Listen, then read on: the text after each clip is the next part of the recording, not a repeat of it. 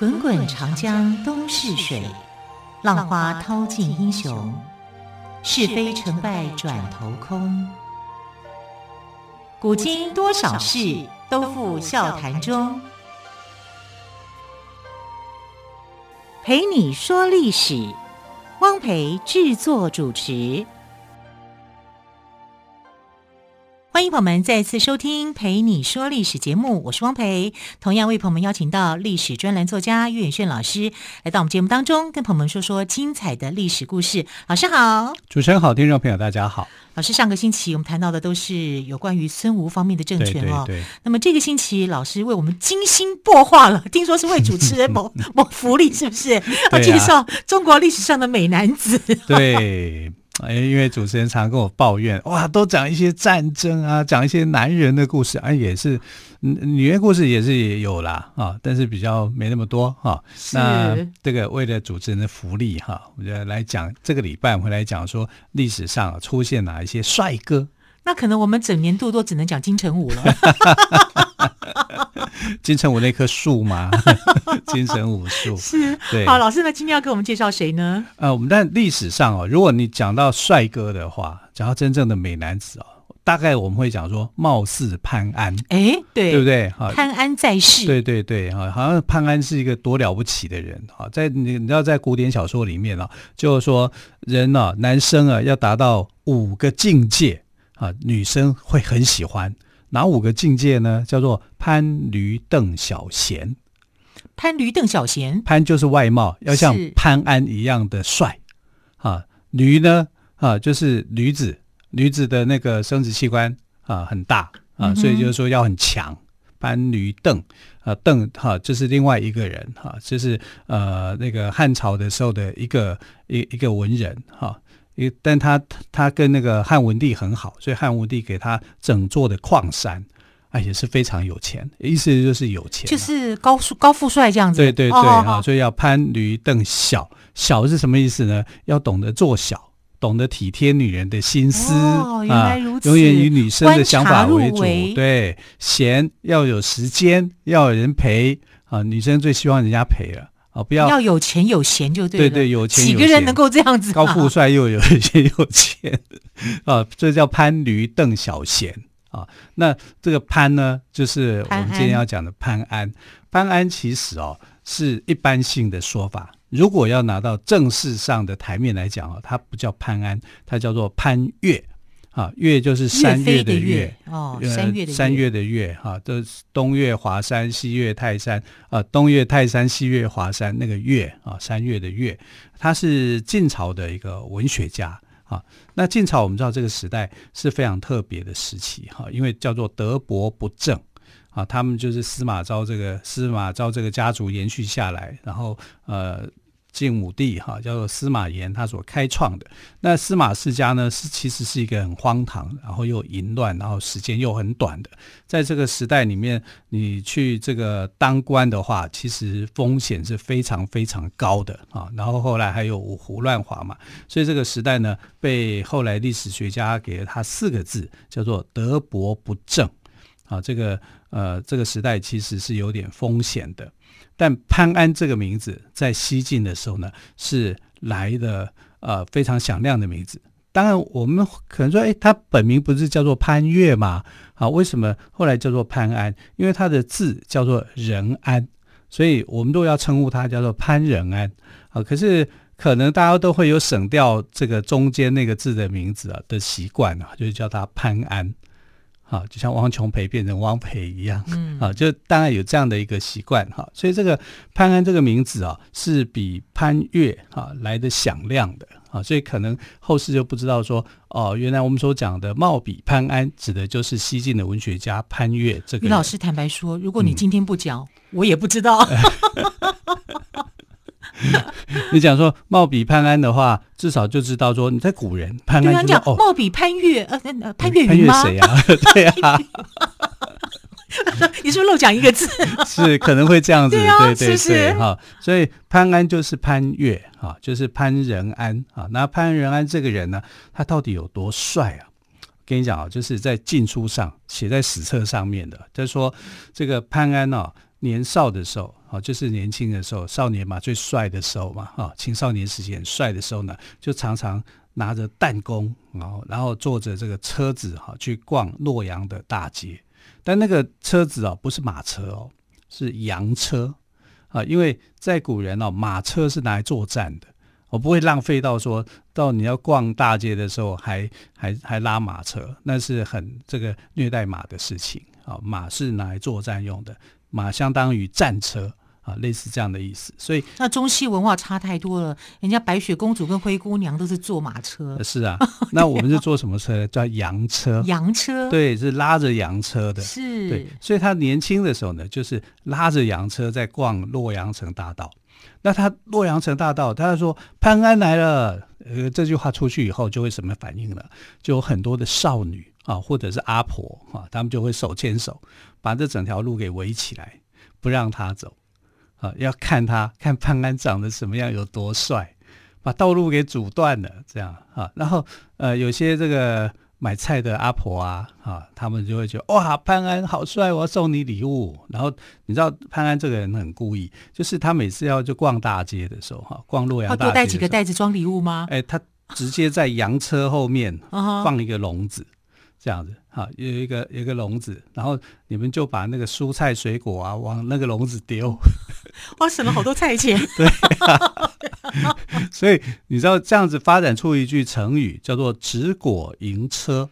植果迎车，直就投植的直，对对，果是水果的果，水果的果，那迎呢？迎就是充满。哦，笑盈盈的盈，对对，直果盈车，啊，意思就是说，我潘安想要常说，哎呀，今天没有饭吃了，对不对？啊，好，拉着羊车出门去，然后后面载着一个笼子，然后没有多久，那个笼子笼子就满了，就满了，水果蔬菜都有了，水果都有了，对啊，好棒啊，好棒啊！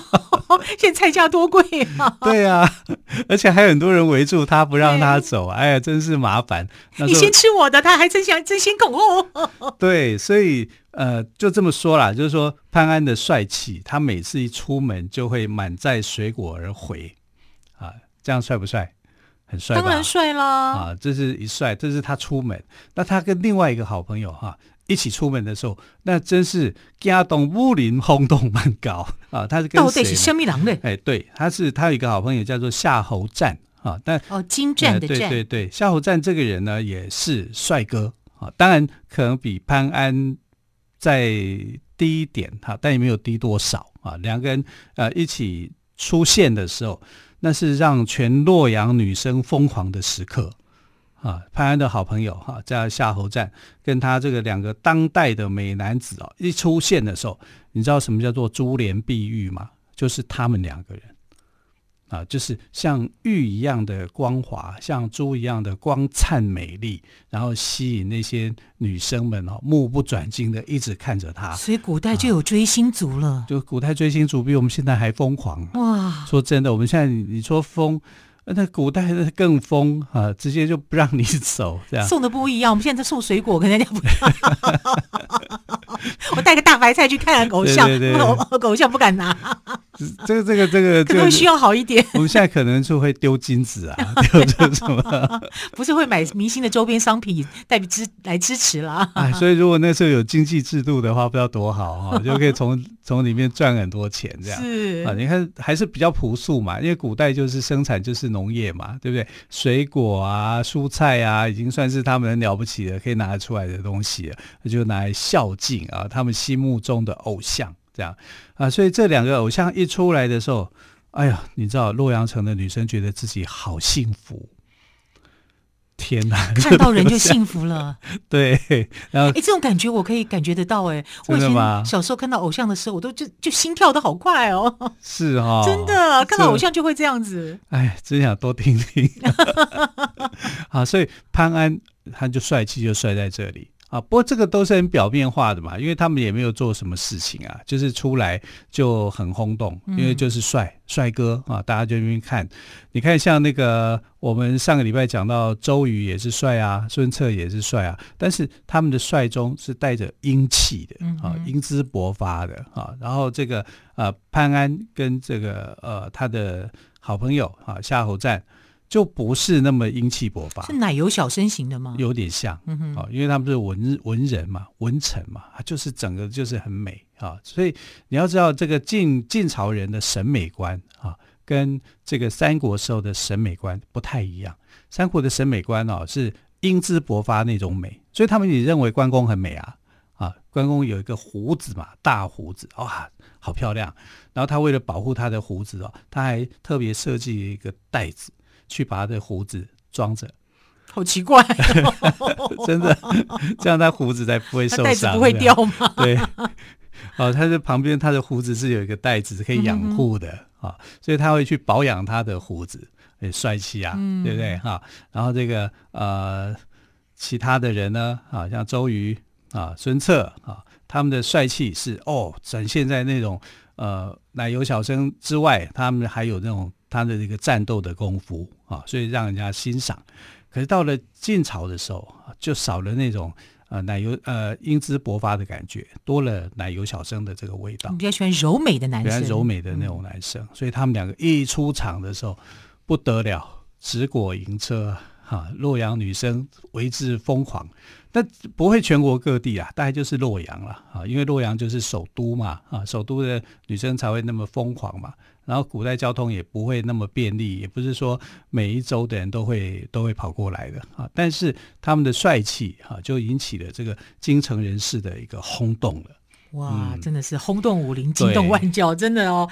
潘安既然这么受到欢迎，是不是也有人想模仿他呢？关于这个故事，我们先休息一下，之后再请岳轩老师来告诉我们。好的。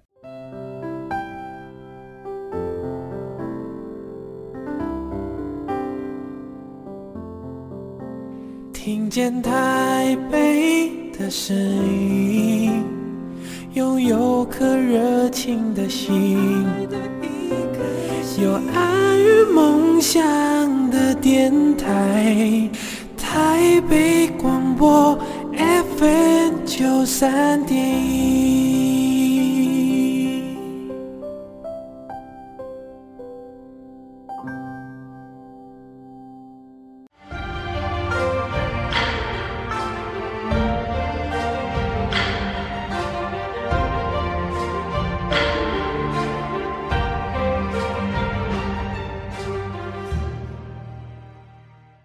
台北广播电台陪你说历史节目，今天我们特别来宾岳远逊老师聊到了西晋文学家潘岳，也就是我们常常说的美男子潘安哦。那于老师想跟你请教一下，对，我们以前有听过东施效颦的故事，那在西晋那个时代，难道没有男生想模仿潘安、潘岳一样吗？因为当潘安多好啊！你你家里没有菜了，只要出个门，一堆一堆姐姐叔叔阿姨，一些姐姐阿姨都，嗯、一堆粉丝都追着你跑，免费送你菜呀、啊，那 那吃穿不愁了。那有没有人想学他呢？真的有哎、欸。呃，这个倒是有哈。那我们呢，现在讲就是东施效颦后来的一个结果是怎么样啊？就是东施，当然我们知道就是春秋时代哈，大概就是呃春秋的晚期发生在吴越战争的这个时期里面啊，西施的故事。那西施她姓施啊，她在西家村，所以叫做西施。那西施呢，其实她非常非常的漂亮。啊，她是一个软纱女啊，但是被看中，去当做像女间谍训练一样的啊。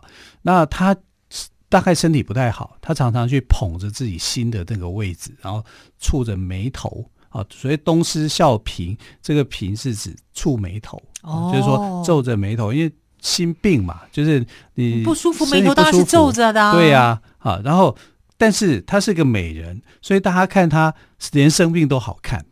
不管怎么样都是美的，对，就是连生病都好看，就是这样子。然后东施呢是住在东家村的一个姓施的女生，这个女生跟这个西施就不一样了，因为就是对照组，西施是美丽的，她可能没那么美丽；西施是瘦的，她可能就是胖的啊，反正就是对照。啊，这个对照组呢，他就想我也要学西施那样皱着眉头。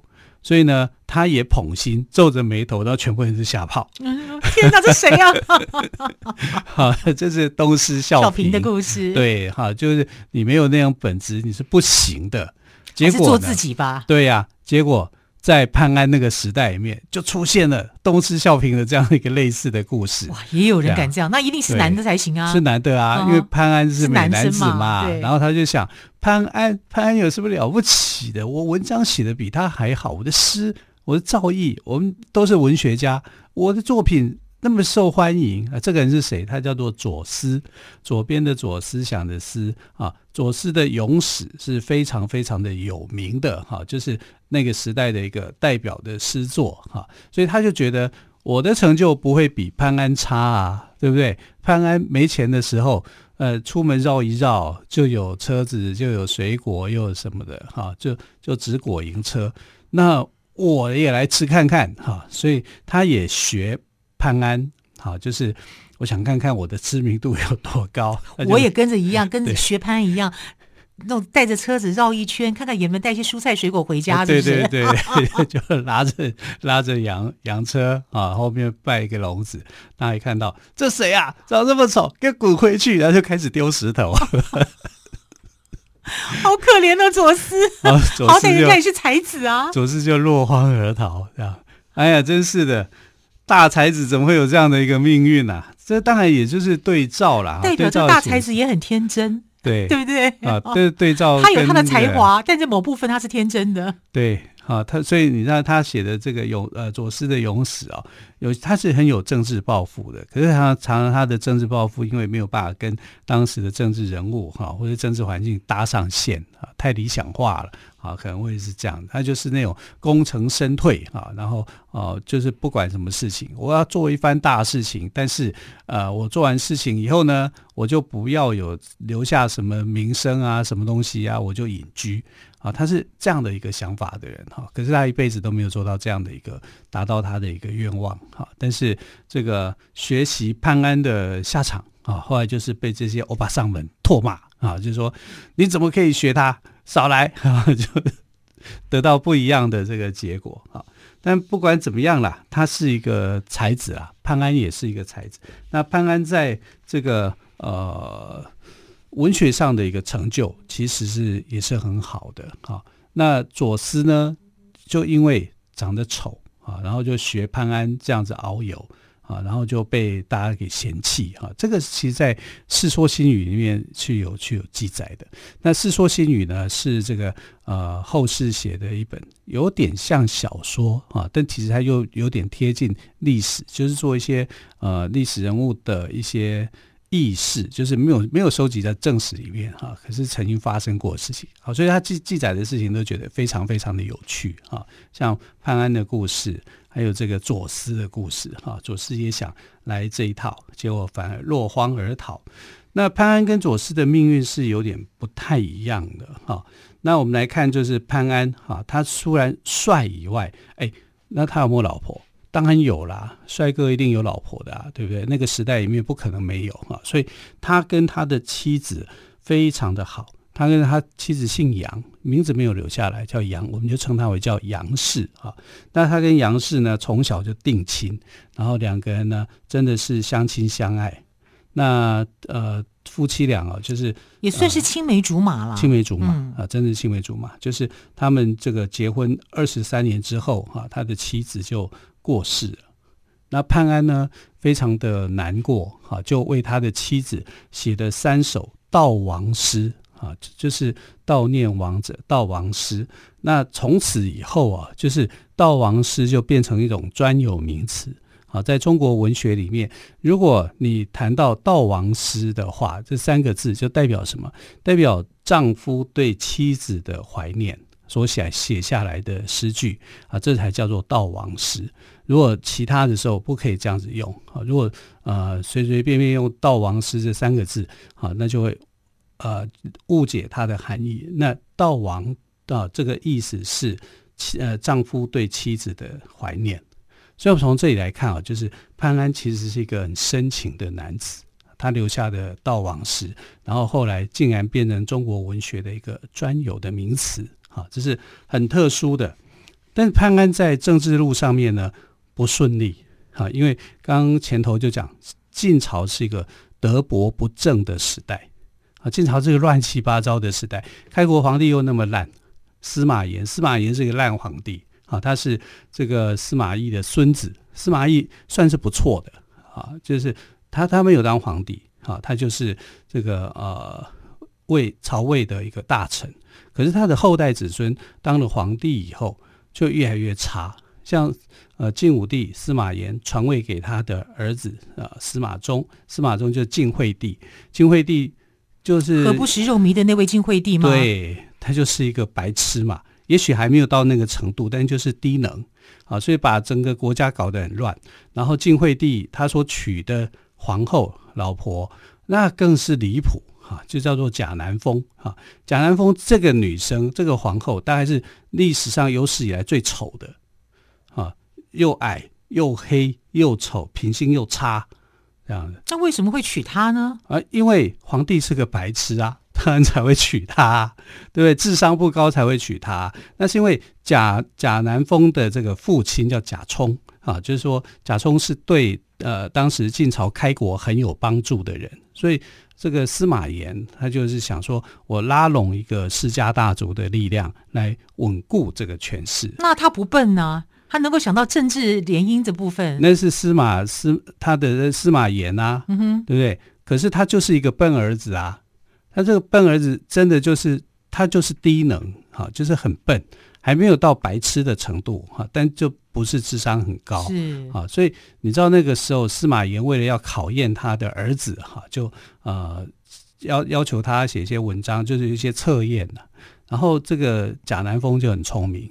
啊，他就跟那些大臣就讲说：“你们呢，帮他作弊哦，不可以作弊到很圆满啊，就是呃达到满分的程度啊，因为这不是他的这个程度，你这样子来做就有点假，太明显，太明显啊！你要作弊到什么程度嘞？作弊到五六十分这样子，就是哎很多。”答错也有很多是答对的啊，所以贾南风很聪明，所以贾南风是聪明的，她是聪明的女人啊，她就帮她的这个呃未来的夫婿为作弊嘛啊，未来的皇帝来做作弊。那司马炎后来就想说，我的儿子不可能回答的很好的，因为他知道自己儿子的程度。哎，可是这份考卷答的这样子，这个哩哩啦啦的，哩哩啦啦，但还算是 可以，还算 OK 啦，还算 OK。所以贾南风这个人是有心机的。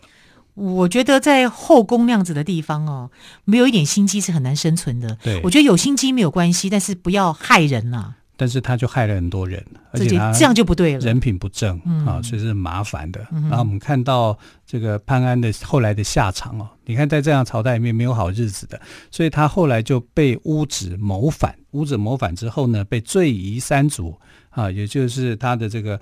他是整个是被诛杀的啊！那绝代美男子啊，因为这样子丧命，真的绝代美男子因此这样丧命哦，徒留非常多的遗憾哦。好，时间的关系，非常感谢岳轩老师特别为我们介绍西晋文学家潘安，也就是潘岳，非常著名的美男子。我们也了解为什么说潘安在世的一个来由哦。再次感谢岳轩老师，谢谢老师喽，谢谢，亲爱的朋友，我们就明天再会，拜拜，拜拜。